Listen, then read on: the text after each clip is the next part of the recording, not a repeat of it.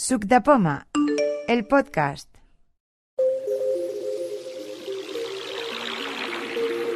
En este especial, varios visitantes nos hablarán de su experiencia en Tiflo Innova 2017. Hola, soy Tere Codina. Eh, los días 17, 18 y 19 de noviembre tuvo lugar en Madrid la Feria Tiflo Innova que eh, viene organizando el CIDAD y em, quería comentar algunas cosas que me parecieron interesantes. En primer lugar, yo soy ciega total, me gusta mucho el braille y entonces me, gustó mucho que eh, sigan trabajando en impresoras y líneas braille.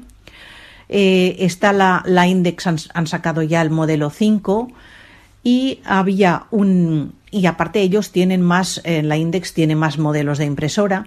También había una impresora grande para instituciones que se llamaba Braille, eh, que trabajan mucho la calidad del punto y ponen en, en, manos del técnico del lugar pues unas herramientas que parece son, que son bastante fáciles de manejar para que el técnico cuide la calidad del punto y entonces me gusta mucho ese progreso, aunque es cara y es para instituciones, pero eso quiere decir pues que esas empresas van sobreviviendo y que de momento tenemos braille para rato.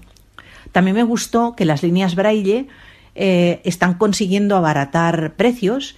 Vimos una que se llama Touche Tech, que vale 300 euros. El punto parecía bueno, aunque no, claro, hay que ver estos dispositivos, hay que verlos trabajando y en estas ferias no los puedes ver trabajando, solo te los enseñan, pero bueno, es ya un camino que, que bueno, si, si, no pasa nada, pues nos llevará a líneas Braille más barato y espero que eso mm, pase en poco tiempo. Por lo demás, había variaciones de líneas pequeñas que se comunican con el iPhone, había mm, bueno, las típicas empresas de la VFO, de Humanware, de Baum, y entonces las líneas eran variadas y muy coquetonas, muy caras, y las que eran de 32 o 40 celdas, pues eran pues también caras, también había con posibilidades de que fueran anotadores o no, o solo terminales. Entonces también mm, vimos la nueva tableta de Humanware, que es muy cara, vale 5.000 euros, y que para mí es, pues, bueno, es como un ordenador portátil que tiene eh, todo el Windows incorporado, pero mm, digamos que tiene un teclado braille que lo puedes quitar y poner y utilizar ese teclado braille o la en modo tableta con eh, eh, pues en modo digital con su, teclado braille pero en digital apoyando los dedos en la pantalla de la tableta. También en Humanware está ya pudimos tocar el nuevo Victor Reader Trek, que eh, tiene una consistencia, parece más mm, fuertote que, el Victor Reader que yo tengo, un poquito más gordito, no mucho, sigue siendo igual de portable y eh, valdrá unos 800 euros o dólares, porque me lo decían en las dos cantidades pero bueno, ya os podéis hacer una idea más o menos del precio. Estos se lanzarán las 200 primeras unidades en Estados Unidos en el mes de diciembre y entonces no tenían claro todavía pues cómo serían los precios en Europa, etcétera, etcétera. A mí me parece caro porque también le estuvimos preguntando, yo me quejé de que el Víctor en general tiene una lentitud muy grande en descargas de podcast y también cuando pasas los episodios de podcast desde la tarjeta flash eh, o su tarjeta interna a la tarjeta SD que uno tenga puesta en el Víctor. Me vinieron a decir que esto quizá un poquito sería mejor, pero no mucho porque la disposición física de la memoria es muy el, el espacio que tiene es muy pequeño y no pueden hacer demasiado para aumentar la velocidad. Con lo cual a mí me gusta muchísimo el Víctor, probablemente me lo compraré pero que es una pena que esto no lo puedan implementar mejor. Me gustó el departamento de Samsung que tiene, vimos eh, dos electrodomésticos, una lavadora y un aire acondicionado que se comunican con un teléfono móvil, Samsung de alta gama, que viene a valer unos mil euros, ese es el inconveniente, y que eh, por vía wifi te comunicas con la lavadora y con el aire acondicionado. No lo pudimos probar, pero bueno, es, es una esperanza, es un camino aunque a mí lo que me parece arriesgado es que puede ser que un día te quedes sin wifi y no puedas comunicarte con la lavadora, con la placa, bueno, con placas todavía no hay, la de cocina, que yo sepa, pero es arriesgado que en un momento dado puede ser que no puedas poner tu lavadora, sobre todo si todas vienen con paneles digitales eh, difíciles de, manejarse para una persona ciega total. Luego estaría, el, el, en Samsung también tenían una televisión muy grande que tenía la ventaja de que tenía su mando. Entonces, los menús vienen hablados, esto es bueno, lo que a mí me gustaría más variación de marcas y modelos para diversificar el precio y prestaciones, pero bueno, bienvenido sea todo lo que lo que estén haciendo. Después también me gustó el departamento de Olympus. Había dos grabadoras interesantes, la DM770 con Daisy menú y bastante accesible. Y luego eh, la otra, la otra Olympus que era más para música, más profesional y menos accesible. También vimos los bastones de Ambutec, había uno con vibración para objetos aéreos y muchos modelos de conteras, algunos redondeados y grandes para que no se te queden atascados en los adoquines de las aceras, que eso también me gustó. Me gustó eh, un software que se llama Tincable, T-H-I-N-K-A-B-L-E, que sirve para, digamos, dibujar lo que un, un, relieve, por ejemplo, te están, te mostrando un camino, una, una, ruta que tienes que hacer, y eh, haciendo presión con una cosa que viene a ser como un rotulador, pues eh, tú ves en relieve lo que alguien te está mm, dibujando. Lo puedes tocar porque hay un material al efecto. Es muy sencillo de usar. Eso también me gustó. También estuve en el stand de mm, Independent Living Eyes, que bueno, había mucha variedad de relojes con vibración para las personas sordas, eh, había mm, organizadores de armarios, termómetros, avisadores, eh, temporizadores. Bueno, eso es una cosa que viene siendo un clásico en todos los Tiflo Innova y en, en estas ferias. Bueno, y eso es todo. Espero no haberme dejado muchas cosas. Soy Lucía Melchor y os voy a explicar un poco mi experiencia y mi impresión sobre la eh, exposición de Tiflo Innova que se ha celebrado hace unos días. Bueno, mm, en principio mm, quiero comentar que una de las cosas que más me ha gustado es la aplicación mm, de la, del CIDAD para, para poder moverte por la feria y, y participar de la exposición. Me ha encantado el plano, creo que es una gran idea, creo que es eh, una forma de demostrar que se pueden hacer planos accesibles mm, muy bien hechos.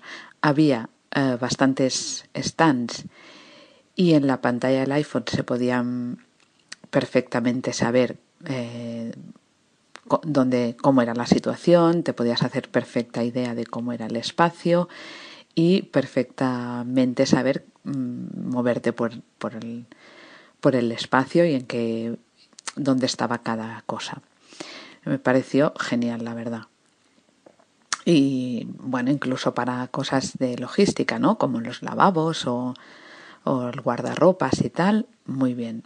La verdad es que muy bien. Eso fue una, un gran hallazgo que además pienso que, que es exportable a, a muchas otras cosas y que se puede hacer. Pienso que está muy bien. Después, como yo no tenía mucho tiempo, pues mmm, quise un poco seleccionar las cosas que más me interesaban.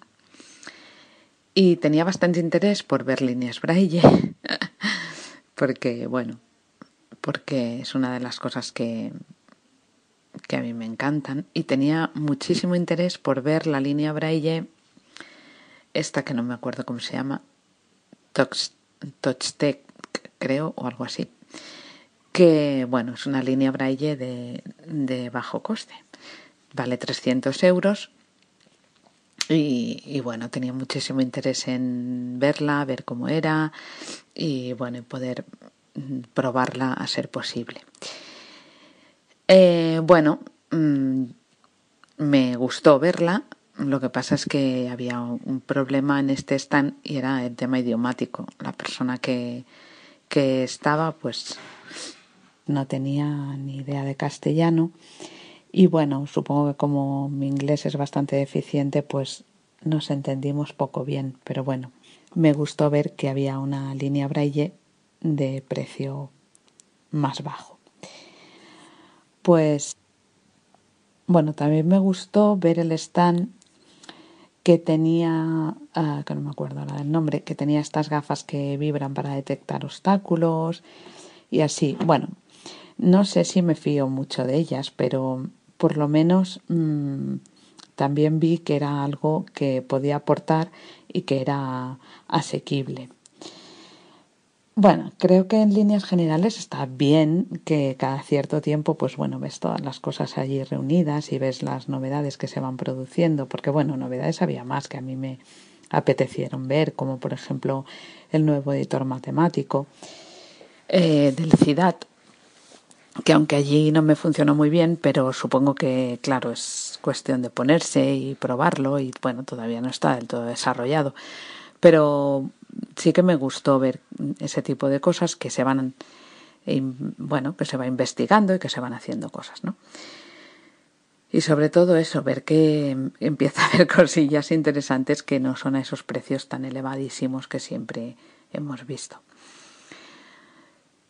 Pero también quería comentar, mm, ya que, bueno, digo las muchas cosas que sí que me han gustado, quería comentar también eh, lo que no me gustó nada. Y lo que no me ha gustado nada es el tema de logística al margen de.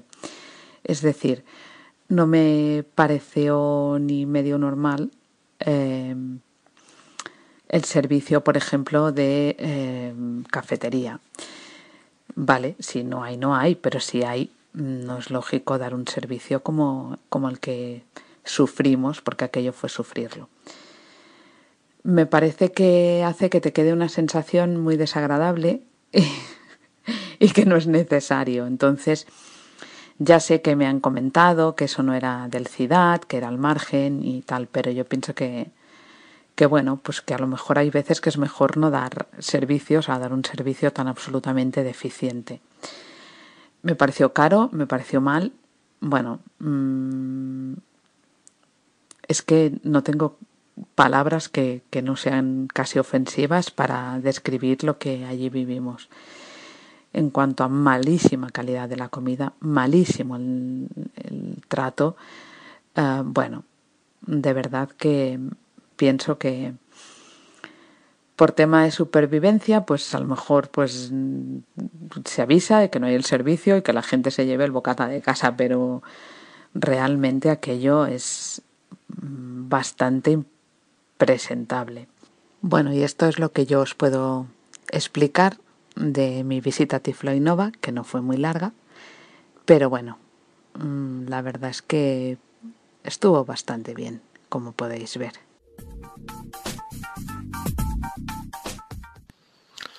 Hola, soy Matías García y es para hablaros de Tifloinnova 2017.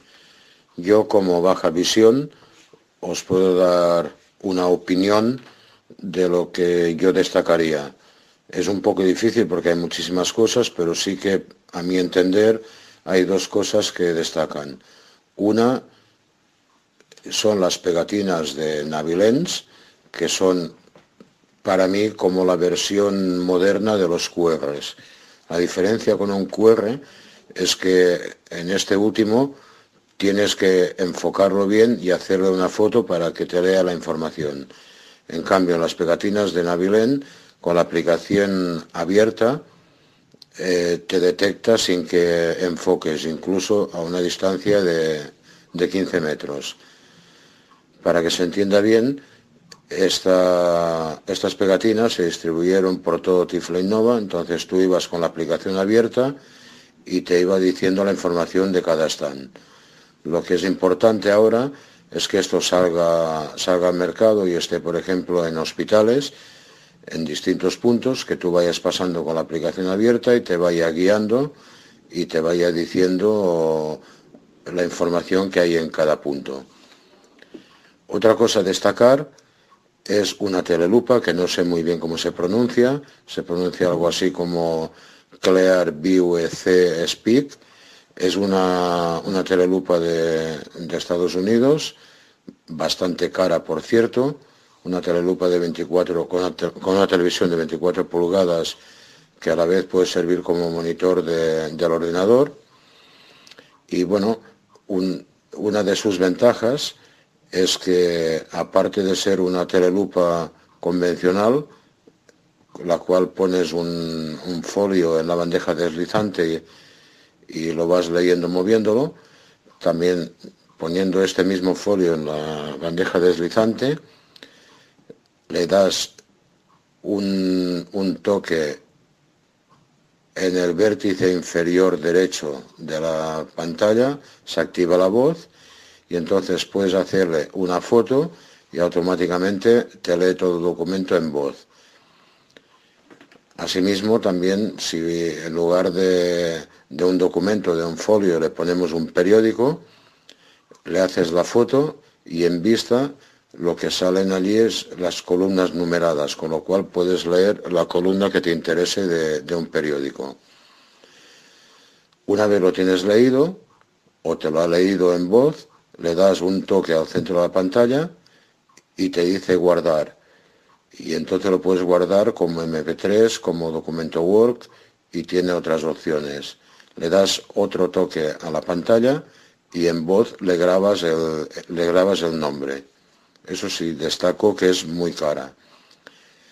Y como nota negativa, destacaría que en las jornadas de usuarios, en una de las charlas del sábado por la tarde, nos hablaron de las televisiones inteligentes, que ya sabéis que hay dos marcas en el mercado, que son bastante, bastante accesibles para un ciego. Una, bueno, podemos decir marcas, la, Samsung y, y, la LG, que es tanto, tanto mejor que la otra y a mitad de precio.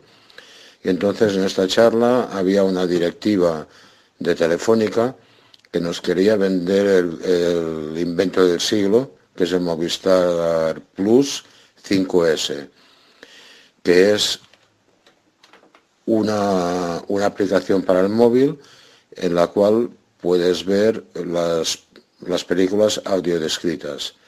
Pero esto no nos sirve porque lo que nosotros necesitamos es que el mando del decodificador sea accesible. Ahí se generó bastante debate. Hola, soy Aurora Ferradas, esposa de Matías. Eh, os digo mi impresión sobre Tiflo Innova. Ha estado muy bien. Había bastante cosa, más que otras veces, estaban los stands muy bien puestos, facilitaba mucho el visitarlos a las personas que no vemos nada. Entonces, eh, eh, yo haría destacar la grabadora Olympus, mmm, la DM770, que es totalmente accesible, me han dicho, y lo que estuve yo probando sí que lo era, no sé. Mm, no le encontré ninguna cosa que no fuera, pero claro, había que probarla en profundidad. Mm, luego tenían otra más superior, pero que ya no era tan accesible. El Milestone también me gustó mucho, con botones eh, muy bien marcados. Eh, tiene radio, uno sí y otro no. Ah, bueno, la grabadora también tiene eh, un USB para conectarla al ordenador, cosa que facilita mucho a la hora de pasar al ordenador lo que grabes. Bueno, y mm, por lo demás, eh, también, a ver, las estuve también probando la pulsera Suno, de esto os puede hablar mucho mejor eh, Jaime Franco, que la tiene, pero bueno, mi experiencia fue que se nota bastante cuando hay un obstáculo, eh, si se acerca mucho, si tú te vas acercando o una persona se acerca mucho, pues eh, vibra más fuerte, no está mal. Eh, luego había también, a ver, el stand de teléfonos, había unos muy sencillos que con pocos gestos mmm, podías hacer varias cosas y el teléfono de, tenía de todo. A mí no me gustó mucho. Eh, a ver, y lo que había, una aplicación que no estaba mal, se llama Blind Explore Y entonces es una aplicación que va, eh, es un guiado sensorial eh, por sonidos en 3D. Tú llevas unos auriculares eh, de transmisión ósea mejor que así no te aíslan.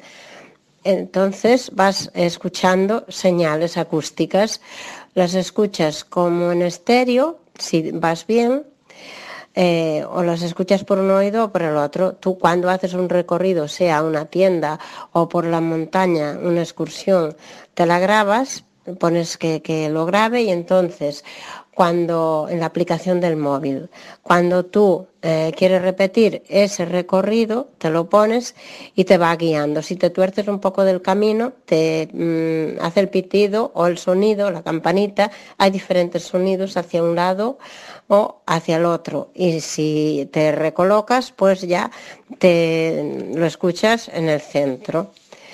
Eh, bueno, esto, mm, no sé, dicen que lo están mejorando además y puede estar bien. Eh, a ver, ¿qué más? Eh, Samsung tenía también los teléfonos electrodomésticos, eso a mí no me convenció mucho porque que dependas para programar la lavadora de un teléfono, si funciona o no funciona internet, pues la verdad es que es un poco así, pero bueno. Eh, las gafas con cámara Orcam. Estas me decepcionaron también muchísimo, que yo pensaba que era otra cosa.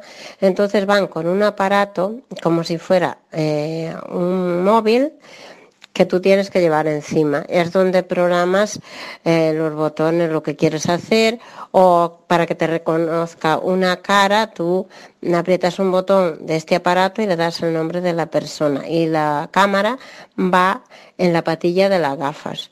Tú enfocas y se pone a leer como si escanearas con un móvil eh, cualquier documento. Mm, pero, claro, también puedes leer mm, el periódico siguiendo las líneas con el dedo, esto lo puede hacer una persona que vea un poco. Los ciegos totales, esto es muy difícil.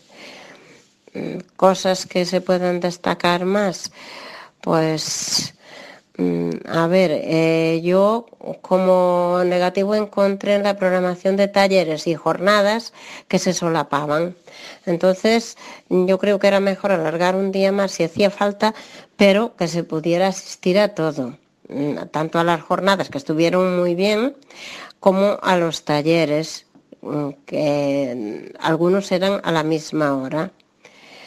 Luego, respecto a una cosa que comentó mi marido, la telelupa, que además es como un escáner que te escanea y mm, te lo lee con voz, yo allí sugerí que por qué no se ponía en la aplicación de la pantalla cuando tú le haces un toque, para, o en el centro de la pantalla para guardar o para activar la voz en la parte inferior a la derecha. Mm, ¿Por qué no era? Eh, tenía un explorador de pantalla que yo pudiera ir tocando, viendo lo que había y cuando llegara a lo que me interesaba, poder darle dos golpes y entonces eh, ya activaba lo que me interesaba. La podría utilizar una persona ciega o una persona con resto visual. Mm, me dijeron que para eso tenían otro escáner que ya le das a un botón y ya te escanea, pero claro, mm, también si la pantalla, la telelupa vale cuatro mil y pico, el otro valía mil y pico también. Entonces dices, bueno, si se puede aprovechar lo mismo, además que lo encontraba mucho más práctico, que tiene hasta para conectar un USB, guardarte lo que te has escaneado, lo que has leído y pasarlo al ordenador o pasarlo directamente al ordenador si quieres. O sea que la pantalla es una maravilla, pero para mí se podía aprovechar muy bien para las dos cosas, para la persona ciega y para la baja visión. Eh, y el programa este que, que os, y el programa, las etiquetas que se pueden imprimir y engancharlas por ahí, estas, eh, el Navin Lens. Estos dijeron que mm, estaba pensado también para autobuses, mm, dar información en autobuses y la persona lleva el móvil, la aplicación o en sitios públicos para guiarte, llegar hasta donde quieres ir. O sea, que te vaya dando datos para poder llegar. Y esto lo encuentro que está muy bien también.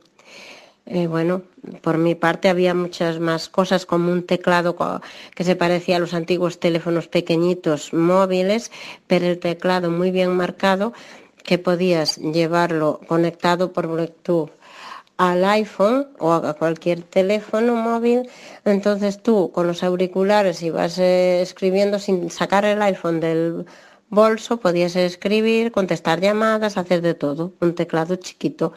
O sea que aquello era muy mono. Y para escribir cada tecla era una letra, que no era como los antiguos móviles que tenías que dar varias veces a la tecla. Eso también me llamó la atención como novedad. Y creo que así a destacar, destacar, mm, nada más.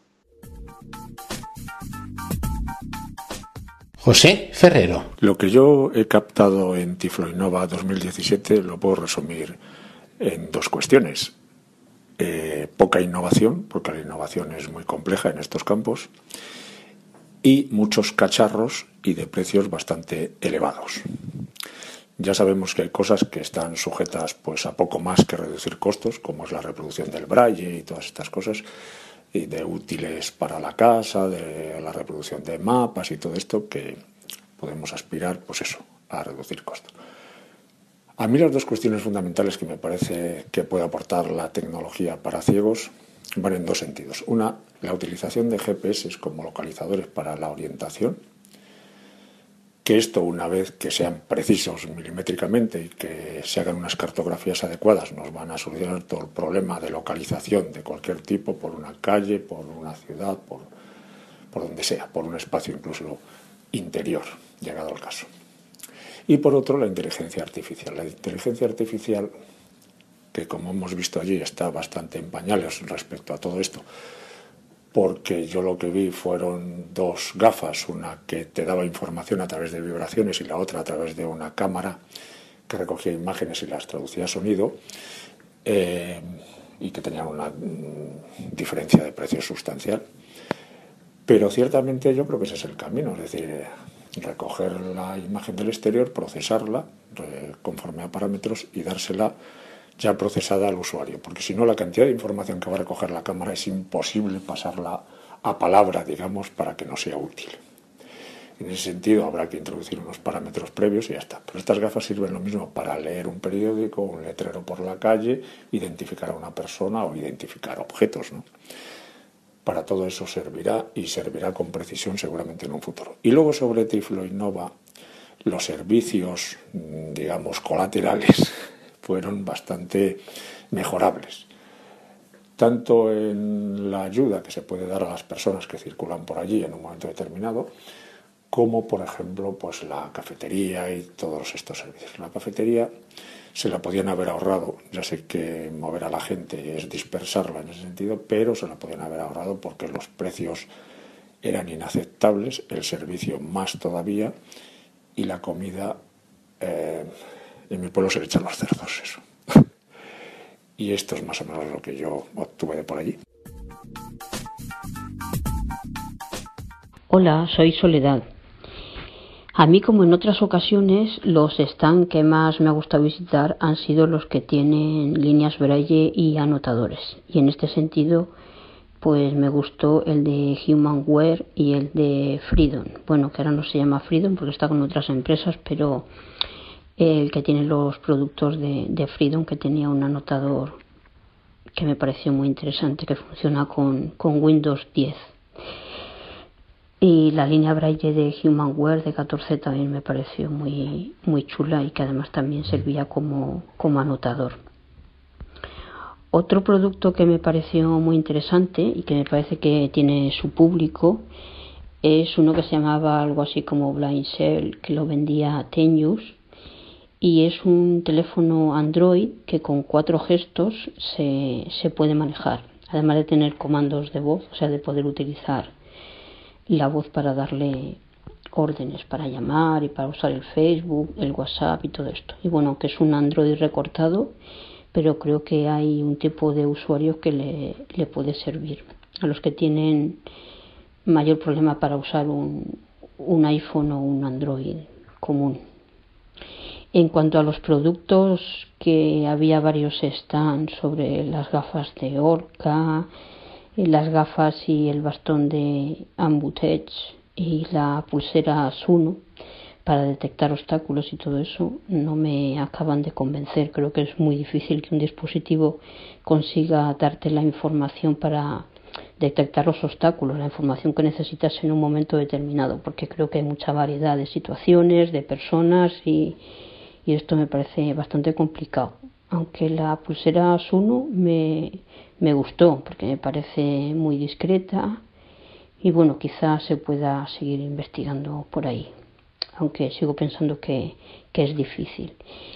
Después también había el stand de Ayla que tenía productos así de la vida cotidiana, como relojes y avisadores, eh, termómetros que, bueno, parecían productos interesantes y que no eran demasiado caros y que eran bonitos porque hay productos para ciegos que son bastante, bastante feos y estos creo que estaban bastante bien. Y esa es la impresión general así en, en pocos minutos. Hola, eh, soy Merche Sánchez y os voy a contar un poco, lo más breve que pueda, cuál ha sido mi experiencia en, en Tiflo Innova. Bueno, estuve el viernes eh, todo el día y el sábado a la mañana. Eh, al respecto de las eh, de lo que no son cacharros, o sea, de las actividades paralelas y demás, no puedo decir nada porque no he participado, entre otras cosas porque creo que no han estado bien descritas ni, ni explicadas, porque las eh, no ponían las jornadas, yo no vi las jornadas de usuarios quién daba cada cosa, quién estaba en cada mesa, y eran, estaban enunciadas de manera muy general y, y bueno, pues no, no, yo no me decidí.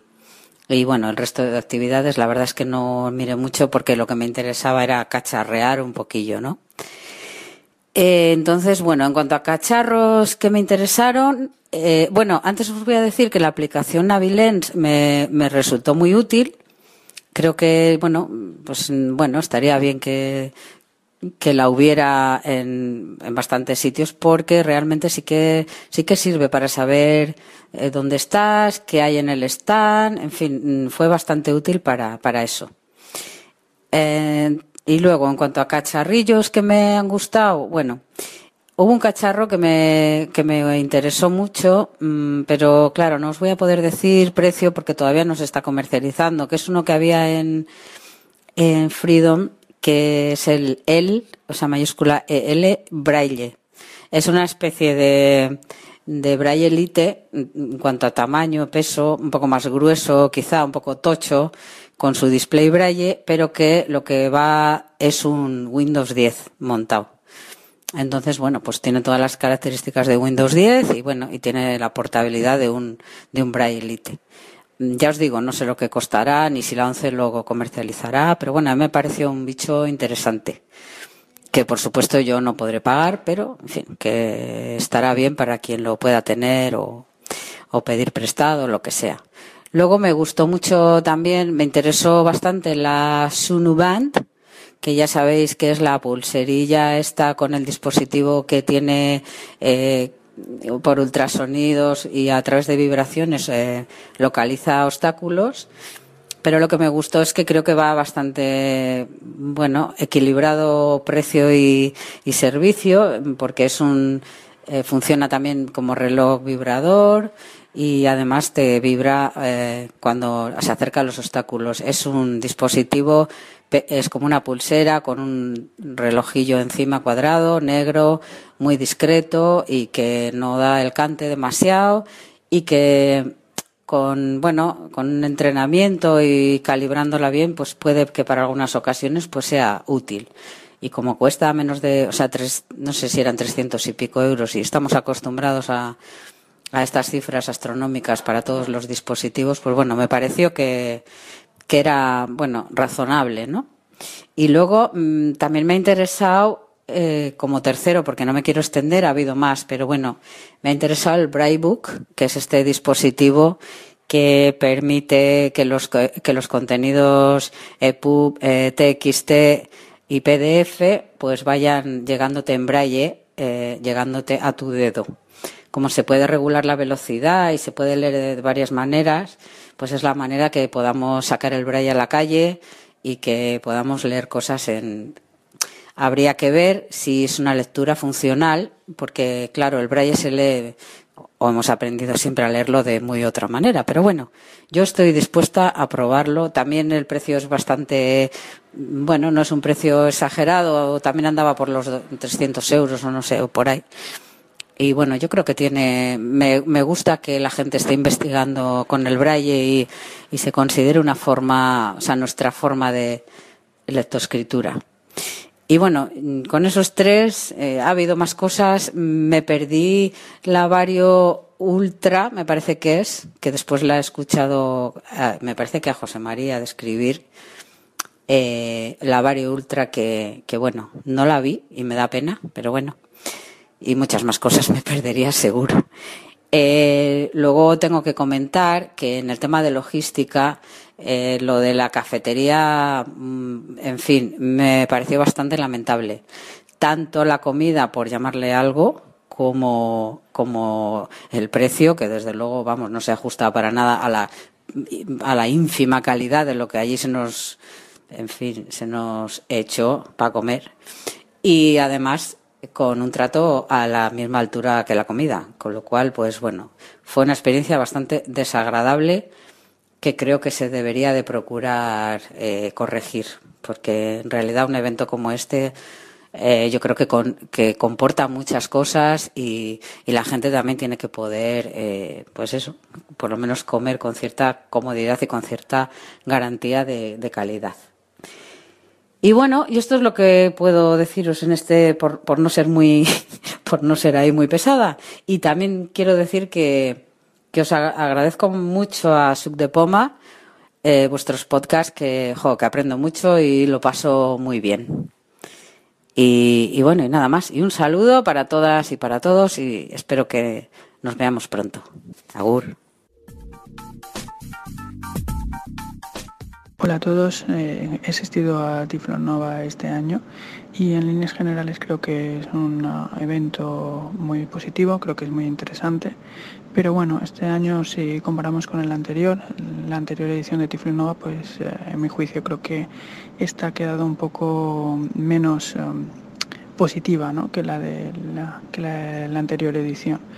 Líneas generales eh, eh, ha estado bien, creo que se han, he visto algunas, uh, algunos stands muy interesantes en los que bueno sí creo que se está avanzando en la accesibilidad y, creo que puede ser de ayuda pero eh, han sido pocos y he visto mucho, muchos stands de que bueno que la verdad que a mi juicio no han sido de mucho interés y creo que tampoco aportaban mucho.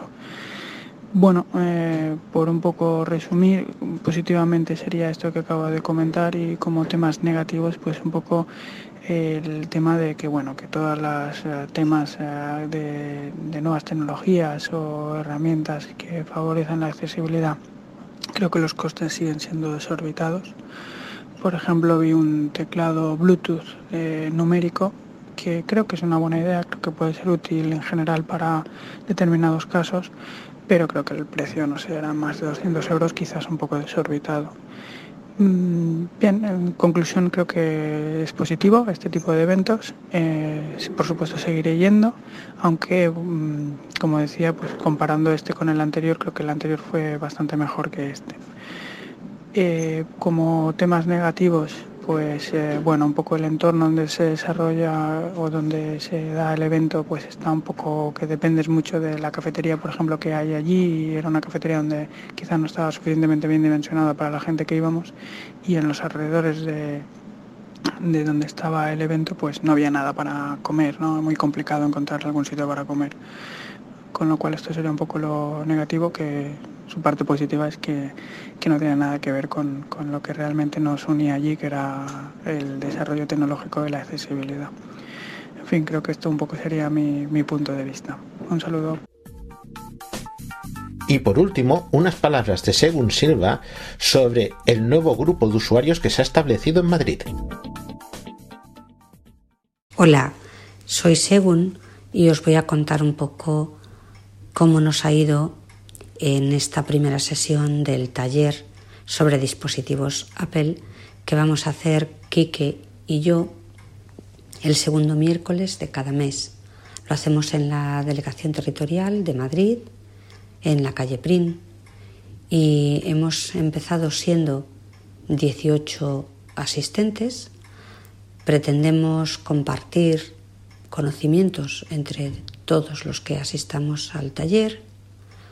Para mí la referencia clara sois vosotros, sub de Poma, que nos lleváis ya cinco años de ventaja, que son muchos años, mucha ventaja, pero bueno, eh, vamos a intentar imitaros.